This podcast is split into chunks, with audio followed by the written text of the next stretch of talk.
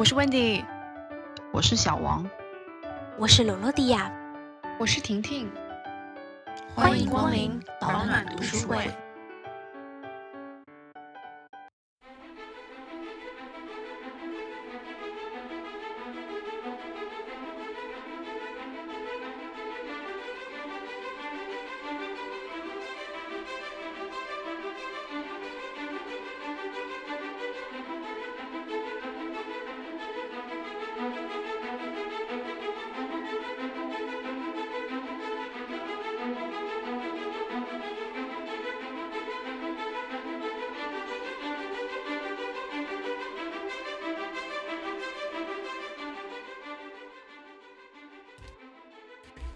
大家好，我是 Wendy。本期的保暖 One to One，我和罗罗迪亚非常热烈的聊了一下我们都很喜欢的一部剧《我的天才女友》，以及被称为女性成长史诗巨作的《那不勒斯四部曲》。我们从两个出生在一九四零年代贫穷的意大利南部姑娘身上，看到了最细腻、矛盾又多变的女性成长情感。同时，也从他们的人生选择以及那个时代背景下女性的压抑与反抗上获得了力量。如果大家也看过这部剧，或者读过费兰特的书，希望能够在评论区和我们讨论。喜欢我们的节目，请不要忘了点赞、关注、留言，也欢迎加入我们的听友群，详细信息在 show notes 和公告栏哦。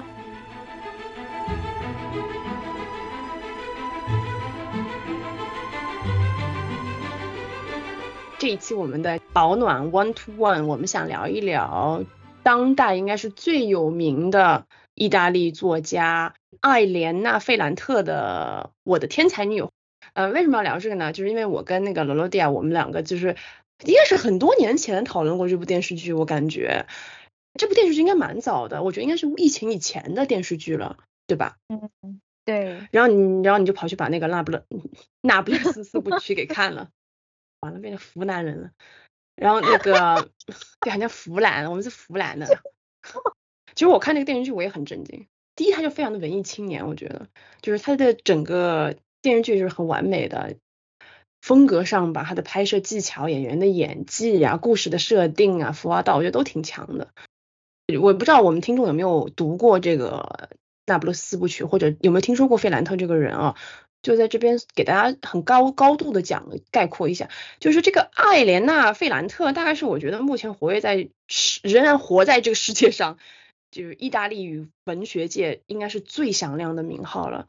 我能想到的和她齐名的这个，并且仍然也活在这个世界上的女作家，大概只有这个阿特伍德，也就是这个《使女的故事》的作者，她是加拿大人。这位女作家呢，这个艾莲娜·弗兰特，除了她的书很有名啊，就是《那不勒斯四部曲》以及她出的其他的一些小说集，呃，最后一本小说，最近一本小说应该是《成年人的谎言世界》吧。她除了这个书写的好之外呢，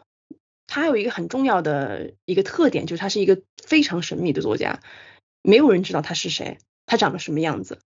他的这个名字呢是一个笔名，而且他这个人从来不参加任何书籍的宣传活动，他的照片也没有出现在任何一本书中，他也从来不接受任何面对面的采访，只通过文字回答这个记者的问题。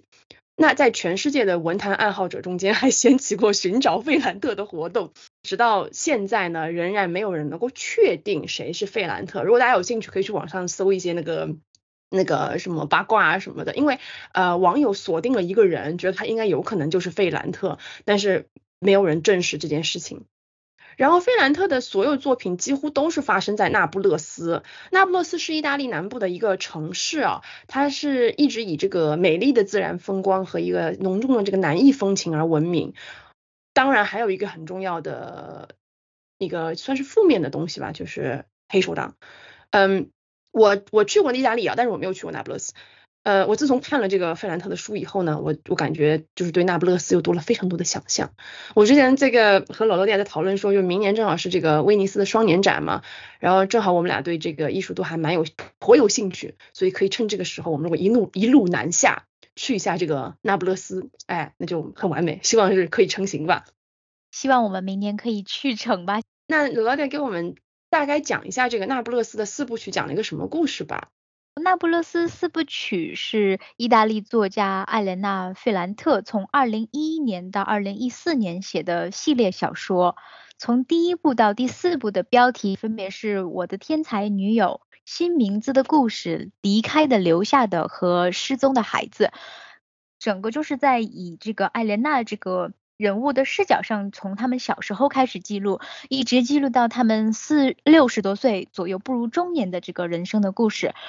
第一步就是两个女生成长中经历的这个原生家庭的因素啊，每个女生青春期都会发生的这些长青春痘啊什么的，生理期呀什么的，然后女生之间的攀比啊、嫉妒啊、友情啊。然后第一部的故事就是到艾莲娜的好朋友李拉结婚，然后就故事就截止。然后刚看这一部的时候，可能觉得就是整个作品很具有女性特色，比较很赤裸裸的把女生之间那些小矛盾、小心思都给你摆摆出来。第二部就是艾莲娜从青春期到大学上大学这段时间的故事，也是里拉她婚后的生活，呃，男男女女的感情线呀，然后我们的男一号小渣男出现，然后在两个女生之间游走的这些有的没的，但是没有我讲的这么俗，他们里面还是比较复杂的，有一种感觉，三个人其实都是比较有点像那种。无产者的那种代表，然后去反抗一下资本家的那种那种味道。但是整个故事来看，就是艾莲娜一直像一个工具人，要去给自己的好朋友当当工具啊，呃，辅助一下呀，看看这整个市井的低俗啊，庶民的生活呀，然后发誓一定要自己考出这个世界呀，搞考到考到大学去，考到其他地方去啊。这个第二部就差不多结束。第三部就是讲他们就是。都有了自己的家庭，有了自己的小孩，然后也艾莲娜也是成功的上了大学，然后毕业嫁入了一个上层阶级的知识分子的家庭。然后这段故事线其实比较接近于就是我们现在年纪二十三二三十岁，然后成家立业。对比前两部，觉得就是。比较感慨的就是早早进入社会的小孩子在真的在十年中会经历非常多，然后这一部就是讲述他们经历的这些苦涩的故事。第四部基本上就是有一种画一个结尾，然后两个女主都是有了自己的小孩的中老年之后的故事。我觉得这一段就是我自己不是特别有那个共鸣，主要是因为我自己也不是在他们这个年年纪段上面。整本书我觉得第四部就是有点有点弱，跟前面的那个相比，但也可能是因为我自己没有没有那个共鸣吧。电视剧目前出了三部，全部都是叫《我的天才女友》。不过我本人是先植入的这个 HBO 的电视剧，然后到疯癫，然后到一气呵成，变成了一个月啃掉了这四部小说。我非常喜欢，就是弗兰特在直白的描述这个。故事和这个女性心理的笔法，但是我同时也非常喜欢这个 HBO 拍的这个电视剧里面，它那些很深邃、很灰暗的长镜头，对没有去过意大利那不勒斯的观众来说，帮你的脑补。填充了更好的画面，而且它的画面里面总是灰色、黑色和蓝色的这种没有树木的绿色，没有蓝天白云的滤镜。上世纪五十年代破旧的意大利那不勒斯老城区，一群市井人民的生活，比如说开肉店的、杂货店的、修理厂的，然后这些人的后代就是我们的主人公里拉和艾莲娜以及他们的朋友。值得一提的就是整本书里面最喜欢的是两个名名著的引用，我觉得可以作为那个概括整本书的所想。第一本就是《小妇人》。它就是象征了小时候以前从来不说话的两个女生的友情的开端。两个人一起买了一本书，就是《小妇人》，然后大家也知道这个小妇人的故事。所以从这本书的影子来来看，我觉得费兰特他是想讲述一个女性主义觉醒的故事。然后两位女主就是看了这个小妇人的故事中，就是自己也想象。里面的女主这样子靠自己的力量多读书，去当一个作家，然后摆脱这个城区，摆脱原生家庭的束缚，摆脱贫穷。第二本书我觉得很有意义的是艾莲娜在海边，然后趴在沙滩上看这个狄更斯的小说《远大前程》。我们之前的读书会也讲过这本书，大家有兴趣可以去前面听一下。然后这本书它出现，我觉得比较有深意，因为我们知道主人公他是从一个。穷人突然间获得一笔财富，然后又变成了引号富人。后来发现这笔钱呢不劳而获。然后我们回到这个天才女友那不勒斯的故事线里面，就是两个主人公，两个女主读了这么多书，里拉她的原生家庭这么糟糕，所以她只能靠结婚、爱慕自己的男人来的财富来摆脱贫穷，各种反转，然后又又到下层去工作，又靠知识学习当下的新技能，又去搞电脑技术开发，什么有的没的，有的没的。然后这个艾莲娜呢，又疯狂的在读书，考了一个好大学，嫁了一个跨越阶级的知识分子，又离婚，又。有的没的，有的没的，她最后成为了他们小时候读的那个她自己所定义的小妇人的那个样子，成了一个真正的女作家。但是这两个人有没有真正跨越自己的阶级，实现自己的远大前程呢？我觉得，呃，大家可以看看电视剧和小说，自己来判断一下。对，因为我没有看过《那不勒斯四部曲》的书嘛，我是看的 H HBO 的这个《我的天才女友》的剧。首先，它这个书的书名啊，后来我看了一下，因为很多外网的翻译，它并不叫《我的天才女友》，它叫《我的天才朋友》。所以他的那个好像书名就叫 Amica，就是嗯，就是变成女女的那个朋友。但其实其实很多人觉得应该翻成我的天才朋友，因为这个我的天才女友听起来好像是我的女朋友这种感觉，就莫名其妙多了很多蕾丝边的色彩。就像你刚刚讲的，我觉得 HBO 是一个非常会拍电视剧的那个书改电视剧的，就是 HBO 出品必是精品这样。嗯，说真的，这是我看的第一部意大利语电视剧，我没有看过任何意大利语的电视剧，但是我觉得我们小时候好像都看过意大利语的电影，什么天堂电影院什么的，嗯，就还蛮多的。西西里的传说，对。然后就是这剧我看的时候也是就是百分之百一气呵成，停不下来，就看的完全停不下来，而且很长，是不是？我记得一集特别长，就那种一个小时一集这种的，特别长那种。对，对，它它的质感也很好。嗯，看这部电视剧的感受就是，就是我看到过人生当中最真实的女性友谊。这个故事总体来说是跨越了就是很长的时间轴嘛，像大家刚才介绍的，非常令人唏嘘吧。但是光看这个《我的天才女友》这部。给我留下最深刻的印象就是这两个角色的完美塑造，非常非常的完整。然后他们之间这种好像亦敌亦友的矛盾的关系的描写，是我觉得非常非常罕见的，在一部那个呃电视剧里面。我自己比较大的感受，我觉得是那，就费兰特的书能够把女性描写的真，是因为他不怕嗯丑陋。他不忌讳把丑陋东西展现在外面，因为我现在在回想，就是讲两个女主的故事，或者是你以女性为主角的故事，很多时候都是有一点美化或者优化女性的。他会把女性很怎么讲，崇高的、自我牺牲的、母性的啊，关怀他人的那种呃照顾者的身份表现的很宏大。因为你纵观这个文学史上的这些出名的女性嘛，她们都有这种的情节在。我没有看过任何一本书里面，就是他会把女性的不完美，或者他们那些是，就你类似就觉得怎么那么小肚鸡肠，那么无聊的这种想法，或者是思心理活动描写出来。但是当他描写出来的时候，你觉得太真实、太美、太完整，你几乎可以从里面投射到每一个女生成长的过程。因为费莲费兰特有一个非常重要的。怎么讲？一个文学上的一个文学性的一个贡献，就是他把这个女孩从青春期到刚入成年的这一个阶段，就他有点懂又又不大懂的这个状态，描绘的非常好。没有人在这个上面就是描述这段时间一个女生从呃充满了美好幻想的少女变成了就是啊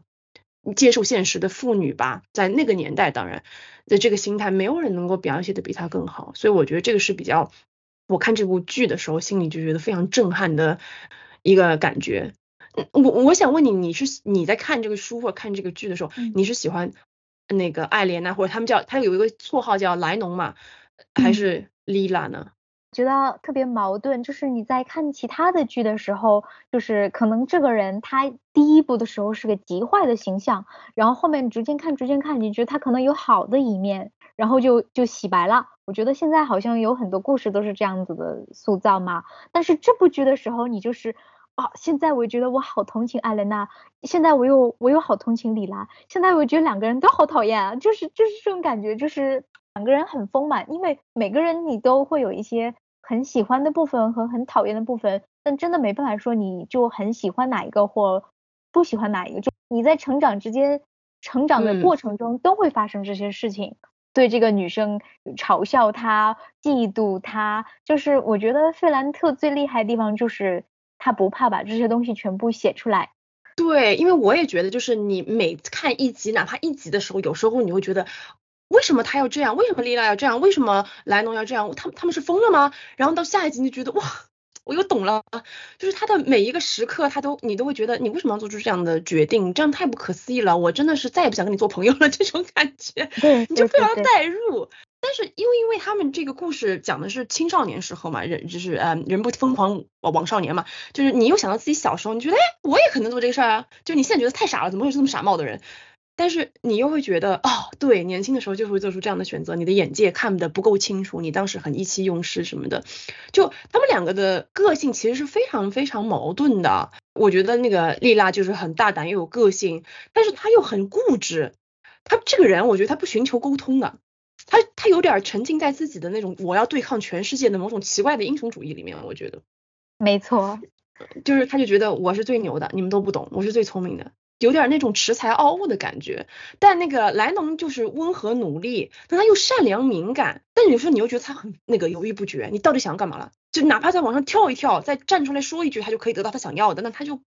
就退缩了这样子。而且他们两个其实是出生在一个。相同的街区嘛，就是你想经济水平肯定是差不太多的，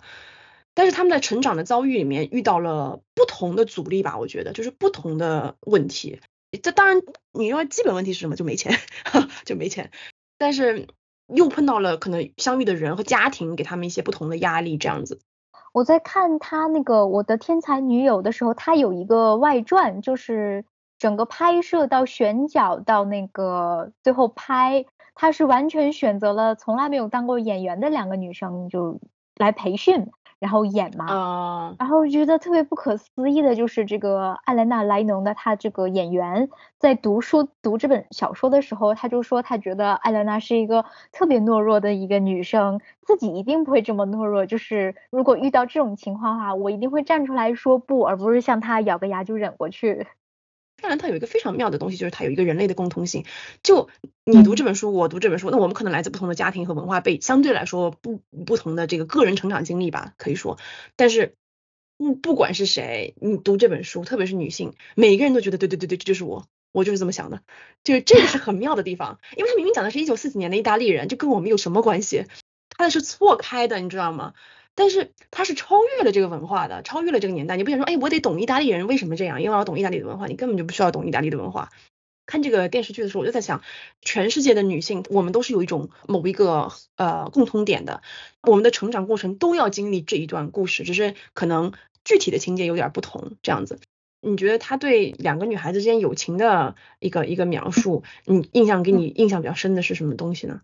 第一个是这个里拉和艾莲娜是两个性格非常不同，但是都极具有这个天分、悟性比较高的小女生。然后这个里拉肯定是比较嫉妒艾莲娜，因为她可以一直读书。里拉是鞋匠的女儿嘛，她只只读到了这个小学。艾莲娜的情况，她是嫉妒里拉一直可以自学，因为里拉从小时候就是在班上就是。极具有这个悟性，然后自学能力也非常强。无论是在学校，还是青春期，在这些男生的眼中，还是这个舞会上，他总是这个舞台中最聚光的那个人。所以有李拉的地方，没人会去注意到这个乖巧、存在感低又懦弱的这个艾莲娜。所以全城中，全这个城区中里面，好像每一个这个年龄段的男生都喜欢李拉，然后。就包括这个艾莲娜自己一直暗恋的这个小渣男，就觉得他们两个的关系比较微妙，既是伙伴，但是又是对手，学习上又是这种嗯互相内卷的关系。然后我觉得他们两个内卷的关系其实是找到了最适合自己的对手吧。但是艾莲娜在学习这个学校里面学上初中啊，开始学习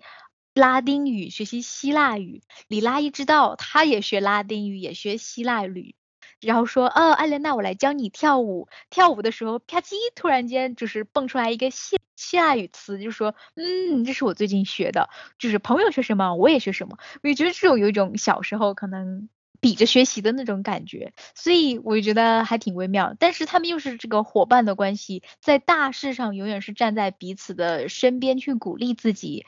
而不是说像就是啊这种鸡毛蒜皮的小事我就再也不理你啦什么。我觉得他们两个很微妙，不理对方一段时间之后，又突然间去理对方，又去帮对方当当工具人了，又去帮对方拉拉对方一把。比如说这个艾莲娜，她。经常在学习嘛，是学霸，所以他就是学习上遇到一瓶颈，最近考了个 B，考了个 C，他就去找李拉，李拉把书读了一遍之后，居然就可以辅导学校里面的优等生。然后在感情上面，李拉这些乱七八糟这些感情线，什么原生家庭拖后腿呀，他爸他哥又怎么着了？然后这个艾莲娜就是当这个老好人，所有人都阻止不了李拉在发疯的时候，艾莲娜就去调和。最值得一提的就是。第一部的一个最大的故事线吧，就是里拉一直被这个黑手党的哥哥马尔切诺索拉拉追求，然后这个好强又有自尊，不想和黑手党这些人扯上关系的这个里拉呢，他就去嫁给了一个非常资本家的这个生意人的那个肉店的老板斯特凡诺。那个时候其实里拉他没有上学嘛，所以在家里面做做鞋，设计设计鞋，就是。天分也比较高，这个你也不知道他从哪来，怎么怎么这么大天分，哪个地方都有他的天分，居然一下子就能设计出那种可能现在市面上都没见过的那种东西。这个斯特凡诺就说，哦，我想要投资这个生意，然后就买下了里拉设计的这个鞋。然后里拉就是觉得其他的男人看到我都是看到我长得好看，这个男人他可能看到我的心灵啦，看到我是有才能的人，而不是我的外表，所以他就决定要嫁给这个。嫁给这个斯特凡诺来摆脱黑手党的这个马尔切诺索拉拉，并让对方就是发誓，就说我们的婚礼一定不会去请黑手党的索拉拉。可是呢，里拉的父亲和哥哥就是害怕呀，害怕黑手党，然后这个自己要嫁的这个斯特凡诺他们也不敢得罪黑手党，如果黑手党说什么，他们这个店就没啦，生意也做不了了，他们就会更穷。婚礼当天的时候，索拉拉就穿着这个里拉的丈夫斯特凡诺买的那双鞋，很拉风的出现在了这个婚礼会场。艾兰娜就红着眼睛哭着就跑过来想要告诉里拉这件事情的时候，当然这个时候穿着婚纱的这个里拉就看到了这个穿着她设计的鞋的这个索拉拉，两个女生就没有说任何一句话，但是我觉得那个对视就是真的，就两个女生胜过千言万语，两个人都秒懂了这种。被周边的家人、被周边自己所爱的人的背叛的这种无助，没有可以依靠的原生家庭和贫穷，他们只能两个人就是互相懂得彼此而依靠彼此。就之前发生的所有的这些鸡毛蒜皮的这些争吵啊、攀比啊、嫉妒啊，突然间就都没有了。还有一幕我特别喜欢，就是当然是这个整整整部电视剧的点点睛之作，就是其实我觉得还挺感人的，就是虽然嗯呃他们两个呃莱莱莱农和那个莉拉每天两个人就是。竞争就竞争到你就觉得很可笑的地步，就是啊那个我我读书你也读书，我考试你也考试，我我我写写作文你也写作文这种的这种的到这种程度，有时候无聊，你会觉得哎呀小孩小女孩真无聊，他们还要比就是谁的男朋友有钱什么的，所以当时那个莉拉不是一度跟那个索拉拉兄弟走得很近，然后全城的女孩都在嫉妒他，但事实上其实莉拉根本没有喜欢索拉拉兄弟，或者也她也没有那么喜欢斯蒂凡诺，但是到了生死攸关之际。我觉得比较感人的呃一幕就是，嗯，特别是面临男性的欺压的时候，他们反而能够团结起来，同仇敌忾。你看那个，呃，我印象比较深，就是莱农觉得就常常羡慕这个丽拉比较聪明嘛，他几乎都不用读书，他就可以考第一名什么，他永远是第二名这样的。当时他不是去找那个丽拉，然后丽拉就从从二楼被扔出来的时候，他没有办法读书了，莱农却没有一种这种胜利者的姿态。他没有觉得哇，我赢了，你看我赢了，你没戏了。他一直对他不能读书这件事情是很耿耿于怀，他非常的甚至有一种愧疚，在某种程度上来说，我觉得很神奇。就是嗯，你明明是竞争关系嘛，你们就应该啊，成者为王，败者为寇。可是他没有，他一直想要帮助他。还有一个事情，我觉得是很有意思，就是我们都很不由自主的作为一个读者或者是观影者，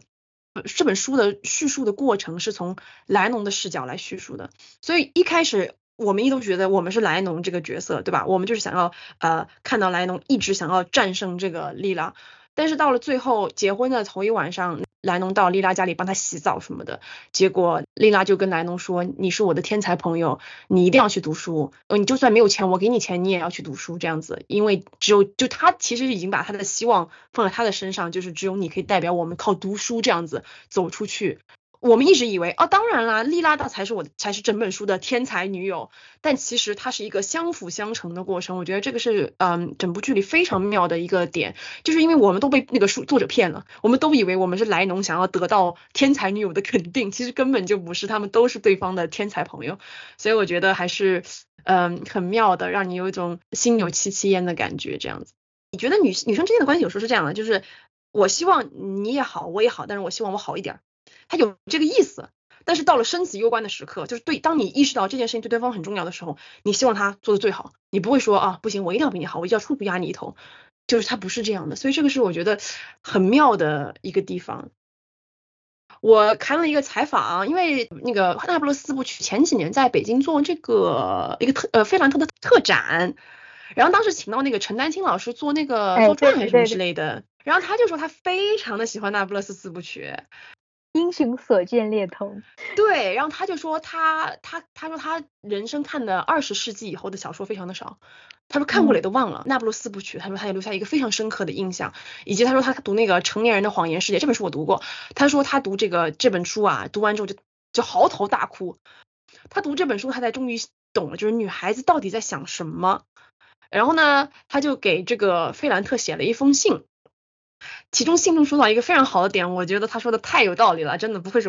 一个文化人。他说，如果列夫·托尔斯泰和陀思妥耶夫斯基活着，看到您的书，他们一定会嫉妒的发疯，因为没有人能够把女孩写得如此有魅力，如此有能有力量。当然，这个东西还有很多别的因素，你不能说，因为他们俩的个性成就了整本小说，它也不是这么简单，它有它的出身的问题，还有时代的背景，因为当时正好处在一个二战的。末期吧，算是他们两个出生的时候，是二战结束，意大利成为战败国嘛，呃，因为他们是法西斯国家原来，然后那个因为意大利南部本来就穷，然后就更穷了，那不勒斯更穷，嗯，对，超穷，因为北部比较有钱嘛，像米兰啊、罗马啊都是蛮有钱的，佛罗伦萨叫托斯卡地区嘛，都是有钱的，但是你往南部走就越走越穷，越走越穷，就是就是非常穷的农民啊，什么卖卖水果树、卖卖橄榄油啊这种的，然后你可以看到这种金钱对人的一种。一种变化可能影响更加大一点，我觉得，而且就是大家都没读过书嘛，这样子。嗯，我就觉得他在讲金钱这部分的时候，正好就划分为，呃，其他人都是差差不多经济水平，就是开开肉店呀、修理厂啊什么的。嗯。然后有一个对立的一个就是这个黑手党，就是对立这个黑手党就是左拉拉。啊，对，就是就是他们，然后就我们这些穷人就要对抗你们，我们永远不会投资于你们，然后就他们就看到这个。他们父辈这一代吧，就是如何去对抗这个黑手党，然后想着我们是我们长大了之后一定不会这样，结果 并不是这样子。我觉得这很很妙的一个地方，就是在于他们长大了之后，明明不愿意成为自己父母这一辈的人，但是逐渐都成为了他们这样子的人，不断的在在逃离，也是在在讲这个对摆脱命运吧。我觉得还是对命运的一种反抗。到最后，你从某种程度上的妥协，还有如何摆脱自己原生阶级的一个问题，它是非常深刻的。它，你觉得好像讲两个女孩，就是从一个非常穷困的呃意大利南部，慢慢慢慢成为一个呃相对独立的女性吧，过程当中遇到的一些坎坷的问题啊。但是它其实是反映折射出了整个社会呃女性的地位啊，女性的一种渴望求生、渴望打开更多的这个呃可能性的一种探索。我觉得。我觉得同时也是就是第一部最精和点点睛的部分吧，就是点题的部分，就是阐述什么叫庶民。就是艾蕾娜在这个里拉的婚礼上看到这些人在喝酒啊、唱歌、闹婚礼啊，有点像那种。国内地方这种婚礼啊，搞得热热闹闹，跳个跳个舞，什么有的没的，有的没的。然后这些城区里面一起长大的人，天天见的人就很吵啊，他们就是庶民，就是把他们定位为庶民。然后这个时候，艾莲娜就是走出婚礼的房间，想要安静。她其实想要去追她那个小渣男，她那个初恋男友，她那个初恋的小渣男。然后她就走出这个婚礼的房间，在洗坡上面嘛，然后正好是斜坡下面就是海的镜头，我觉得给的特别好。就这一段就是是我想要逃离这个这个庶民的地方，逃逃离到现实去看我没有见过的东西，然后去呃逃离这个阶级，不想要成为我父母这一代的人。我从这个层面上，我觉得，呃，里拉和艾莲娜是非常幸运的人，因为他们在思想上有找到了互相相互羁绊的伙伴。就那些鸡毛蒜皮的事情，其实都已经不足一提，因为你想找到一个非常，呃，能够理解你，然后又懂你，又可以互相促进进步的人是非常难的。所以可以说，他们生在庶民家庭，但是两个人的悟性和天分又很高，又不属于庶民的平凡思想。怎么说呢？就是就他们两个人是相互交融的一个矛盾。就你讲的他那一幕，就是呃婚礼当天发现，原来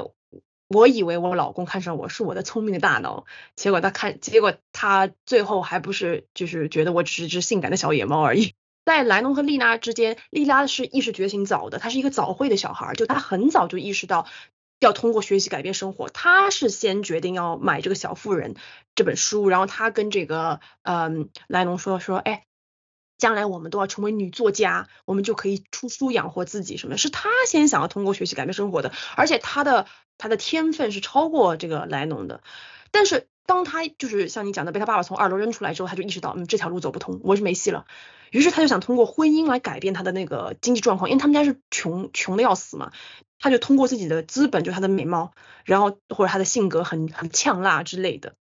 然后就就越越发吸引男的要扑上来，种哎雄雄性荷尔蒙真的是很可笑，我觉得他就在这个黑手党和当地大富豪中左右摇摆，但是他为什么最后嫁给了当地大富豪，就是因为当地大富豪能够给他跟黑手党对着干的资本嘛。但是事实上他在婚姻这婚礼这一幕，他就是完全展示了他以为一个小女孩用她的小聪明，觉得啊你看。我就可以改变我的命运，但是事实上根本就是他想太多了。我觉得他是很无能为力的。这个就让我想到我大学的时候读的那个呃社会学的东西啊，就是嗯我大学的时候读过一个呃法国社会学家叫皮尔布迪厄，他有一个非常著名的阶级阶级理论，其中他所强调的一个重点就是习性，英文叫 habitus。这个理论非常的抽象，但是我我我真的跟大家推荐啊，诚心推荐，如果大家对社会学有兴趣的话，一定要读布迪厄的书，因为他是一个社会学的二十世纪可能最伟大的社会学家之一吧。我随便总结一下，非常高、非常不专业的总结一下，就是他认为一个人的习性决定了他的行动动机，而他的习性是由他所掌握的资本决定的。这个资本不简简单单是经济资本，你有多少钱？呃，当然金钱是一个决定性的因素之一，但是布迪厄认为还有文化资本。什么是文化资本？就是一个人出生的家庭、社会环境所赋予他的这个这个资本。举个例子，是比如说没落贵族，他没有爆发户有钱，对吧？但是他所释放出来的对，比如说高级的文化艺术的鉴赏能力啊，博古通今呐，或者他的一个品味啊什么的，仍然能使这个一个人，这个人能够获得一些相对高的社会地位和尊重。所以我们的习性是对我们生活环境的这个文化和阶级的一种内化。布迪厄认为这是无可抵抗的，他会把你带回到你的你的一个环境当中。他就讲说，比如说，呃，很多人想要，呃，中产阶级想要把小孩送到什么精英学校里面去培养什么的，但是他们后来会发现，这些小孩他就意识到他的眼界是狭隘的，他们在成长的环境里面没有接触到上流社会，他们能够接触到的什么打马球啊，什么什么，呃，名社会名流这种交际啊什么的，他会马上意识到，哦，这不是这不属于的世界，哪怕他最后真的挤进去了，他的私下里面一个人或者是很私密的生活，他还是在遵从这些粗鄙的，比如说。呃，没有那么高级的东西，这就是布迪厄很有名的一个理论吧。我在看我的天才女友的时候就想到这个，莉拉和莱莱农都有想要摆脱这个阶级，我们太穷了，我死也不要回去。包括你讲的这个庶民的理论，就是。莱农有个老师，他的高中老师就是呃，他是算是莱农的这个伯乐吧，就一直叫他去读书读大学，考上什么文理高中什么这种的。然后那个他就说过一句话，他就说庶民的孩子永远是庶民，他的孙子子孙孙都是庶民，他们永远就是在这个庶民的环境里面，他们永远看不到就是上面的这个这个东西。我觉得也很反映可能作者想要表达的一个阶级是不可摆脱的这样子。所以就是它是一个很阶级矛盾的东西，我觉得这个也是我觉得费兰特想要表达的一个某一个方面，就是呃在在这个时代里面，男性都很难摆脱他他命运的一种束缚，我觉得女性就更加困难。你刚刚说到这个的时候，就是那个社会学的这段故事的时候，我突然间就想到你刚刚说这这本书，就如果不是翻译成我的天才女友，而是天才朋友的话，我觉得还蛮正确的。就是那个我们定义的女友，不就是李拉和艾莲娜两个人吗？我觉得可以把尼诺也加进去，尼诺就是这里面男一号，就是比较渣的那个人。但是他其实从小时候也是，他也很聪明，然后他也是一直在读书。但是因为他爸，他爸是个作家，然后搞上了一个情妇啊，什么有的没的，有的没的，然后就离开了这个城区嘛。里拉和艾莲娜都跟这个人，他有很长一段时间的一个感情纠葛，然后这个艾莲娜也是一直都没有摆脱这个小这个小男生。但是这个小男生他其实也不是那种就是校草啊、精英啊，就是跟谁都说得来的那种。明朗的性格，他是那种比较内向，而且一直在看书。然后每次见到艾莲娜的时候，都是说我最近看了什么什么马克思，什么什么阶级，什么有的。你就发现其实他读了很多书。然后我发现一个特别有意思的地方，就在于他的交友。他不管是就是欣赏李拉，还是欣赏艾莲娜，都是因为发现他们很有头脑，然后想跟他们去交换那个脑细胞。他去搞的这些社交的人，就是后面交了一个小胖子，一个男生，我忘了叫什么名字了。那个人他爸也很有钱，是个富二代，有个厂子嘛。对，只要后来李拉还去那个厂子，你这都是后话。但是他他去找这个小男生，跟这小男生一起玩，也是因为暑假可以泡他们家那个公寓。然后他交友交的那个女朋友也是那个刚刚你说的那个。那个高中女老师的女朋友，家里书跟跟那个图书馆一样，没事开开舞会这种，然后一上来就是在阳台上面讨论，哎呀这个阶级那个阶级，巴拉巴拉巴拉的这种知识分子性，他就很喜欢去凑这样子的，想去摆脱自己这个本身的命运，一种这个味道在里面。我一直以为尼诺的尼诺的出现就是为了展示年女生年轻的时候经常会瞎掉，然后 会谁没有认识过这个渣男？这种就是你被他的假象蒙蔽了呀。啊，另外一方面我觉得是就是他也有种很无奈，因为尼诺的爸爸不是那个性骚扰过那个莱农吗？就是他是个大色鬼，你就感觉哦他爸是个大色鬼，他儿子能好哪儿去？哎哎哎，真的就是，但是他有点就是怎么讲很会移情，就一会儿喜欢这个一会儿喜欢那个，你就不知道他到底想干嘛。就他也不觉得这是一个问题，我觉得他觉得是就是啊，我就是想，就现在喜欢了嘛，现在又不喜欢了嘛，怎么样嘛？我觉得就是有时候作为一个女生，就是我们会有一些很邪恶的想法，但是嗯，大家都会羞愧于把这个邪恶的想法讲出来。但我觉得在费兰特的故事里面，他就会把这个邪恶想法赤裸裸的表现出来。我就安排在这这两个女女性角色里面了，然后告诉大家，这是非常不可思议的地方。觉得比较有趣，就是提到那个关于这个渣男尼诺的故事嘛，因为艾莲娜从小时候就一直暗恋这个人，一直到他老，他甚至还跟他结婚生子了。顺便说一下，然后他就一直就暗恋这个人，所以就是这种初恋我永远忘不了啊，就是那种这种感觉，就是我就忘不了，忘到我都不想学习了的那种那种程度。白月光。呀，对这个里拉呢，她也是就是直接就是其实也没经过什么恋爱就直接结婚了嘛。所以他其实对恋爱什么也不知道，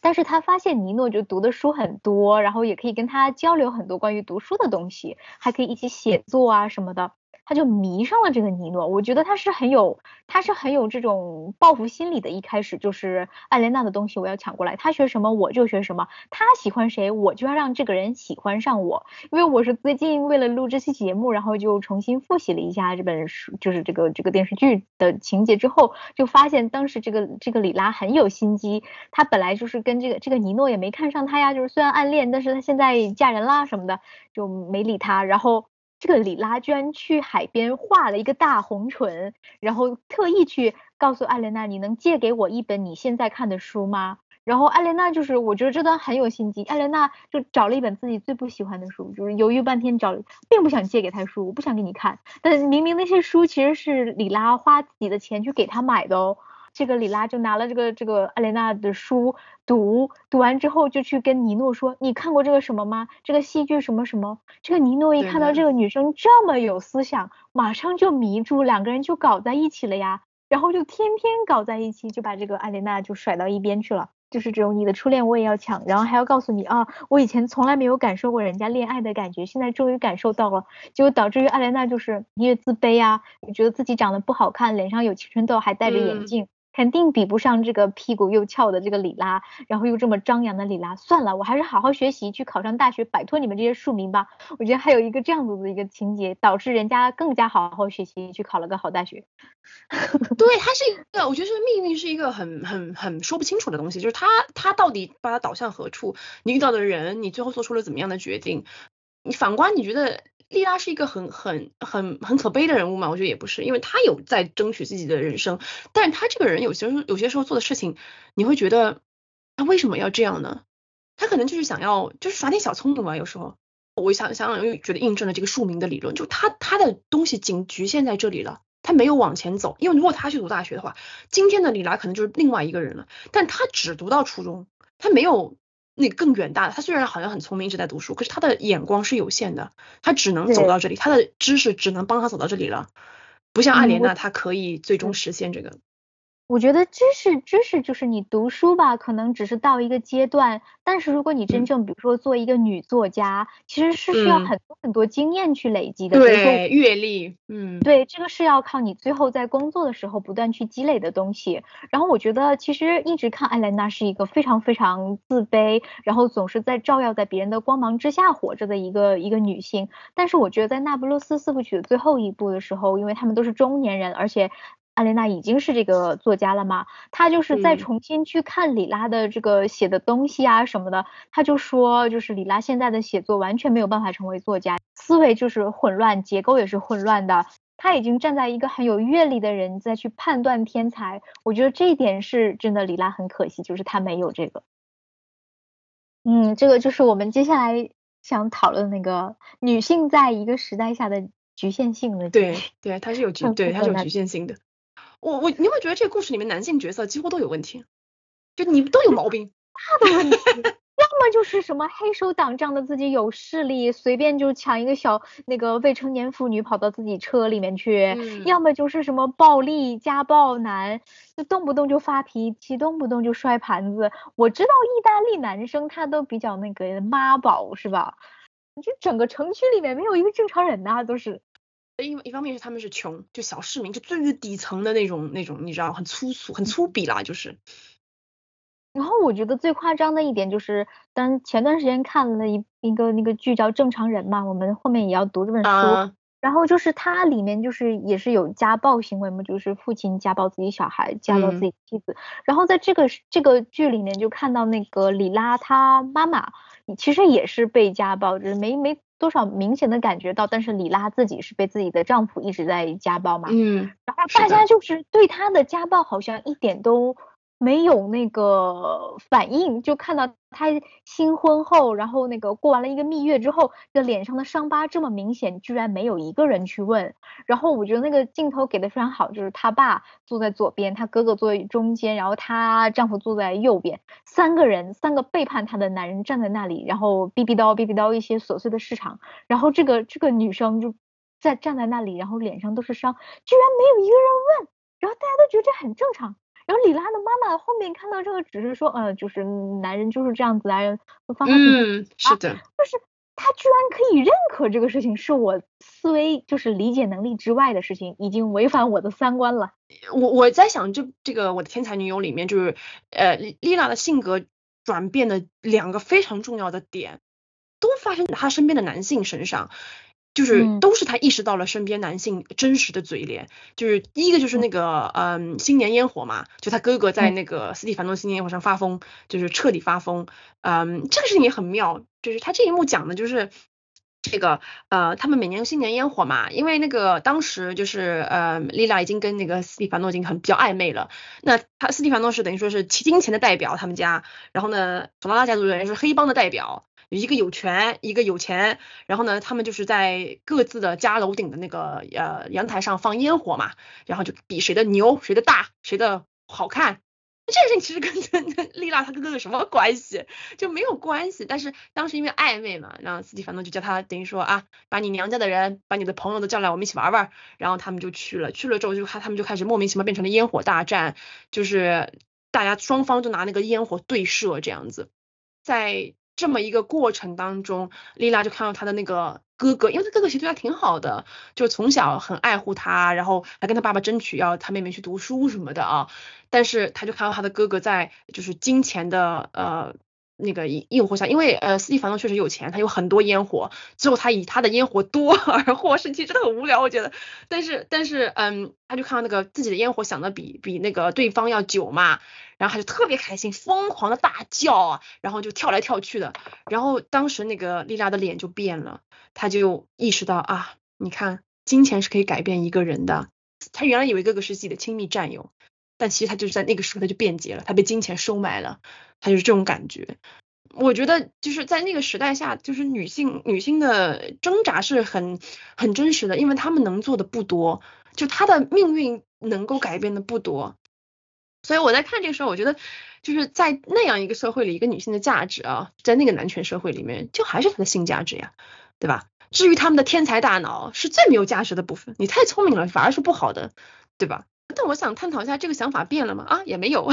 是不是？反而在新的时代里面，我我们你觉得就是就是在各种社交媒对，就是还是这样，他真的，他甚至把这个内化到了令人发指的地步。就是你以前知道白瘦幼吗？你根本就不知道这个审美，你就是一个，你可能有意识觉得啊瘦一点好看什么这种的，但是你没有内化到那个程度。但是当铺天盖地的什么小红书啊，什么什么都是这样的女性的时候，你觉得天呐，我有什么毛病啊？我为什么不长这样啊？就你会接受的，就是我不到那个标准，我就是不好看的，我就是同化了呀，我们同化啦，我们和对呀，就内化了嘛。就是男性的呃普世价值，它它影响到了女性，而且他他把某一部分女性拉入到他的旗下，变成他的盟友，让女性去对抗女性，就是这就是什么？你知道婆媳关系啦，什么什么这种问题的基本来，因为女性在维护男权社会。我发现这个女性维护男权社会，其中一个代表就是这个李娜的妈妈刚刚说的这个故事，还有一个就是后面嫁给了这个索拉拉的弟弟的那个这个女生，我忘了她是谁的妹妹，反正也是他们那个小城区的啊，对对对对对，这么一个女生吧。这个人其实她就是真正的这个男权维护者，她可以就是完全接受自己的丈夫在外面随便乱搞，甚至也不碰自己，反正自己有钱就行，那就就这样子。就是这，就他们觉得男的做什么都是对的，就是我就是一个从属的角色，对我是一个从属的角色，我就是不要出声，我就是那个什么，就是你能怎么办呢？这样子。当然，当然这个书的因为时代比较早一点，它相对来说这个呃社会的容忍度更高一点。现在当然我们就说啊这是不对的，就是大家越来越意识到这个东西。但是你觉得这个东西已经就是变成了一个可以女性可以公开讨论的议题吗？我觉得也不是。我我觉得还我们都还有很长的路要走。你只要有女性没有意识到这个问题，就是它就是一个呃永远的矛盾存在的点。我觉得只有女性慢慢慢慢把这个东西扩散出去，大家都意识到这个问题，我们才会那个走向更加宽阔的道路。这个世界上很多事情都是一个转念的问题嘛，意识的转念。我觉得人还是要有自省性和批判性的东西，就是你不要觉得我的认知就一定是对的，因为一叶障目嘛，每个人的认知都肯定是有局限性，因为你身处的社会啊以及一些东西。但是现在这个社会变了，我觉得一方面是让大家的呃渠道打得更开，你可以看到一些东西，你原来可能是看不到的。那你看到了之后，你就回过头来想说，这个东西我原来认为的有可能是不对的，那不对就不对，那我就学着去。接触到更新潮或者是更正确的讯息就好了，你不用说就是反过头来，呃，要不就拼死维护自己的认知，你觉得不可能，怎么可能是不对的呢？这个就是我觉得比较无聊的一件事情，就是每个人都在呃成长的过程中可能会有一些局限性，那我们要不断的不断的打破这些局限性，要进行自我的一种救赎吗？可能是拷问吧，然后你才能不断的往前进，这样子。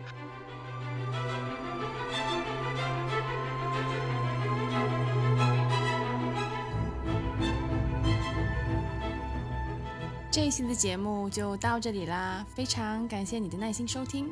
希望这一期的节目有让你会心一笑。如果喜欢我们的节目，请关注我们的频道，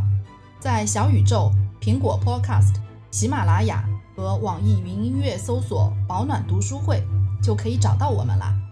也热烈欢迎给我们留言，与我们分享你的小故事，或者告诉我们你想听什么。也可以到我们的微博“保暖读书会”来找我们玩哦。不管你在的地方是晴空万里还是乌云密布，希望你都能拥有美好的一天。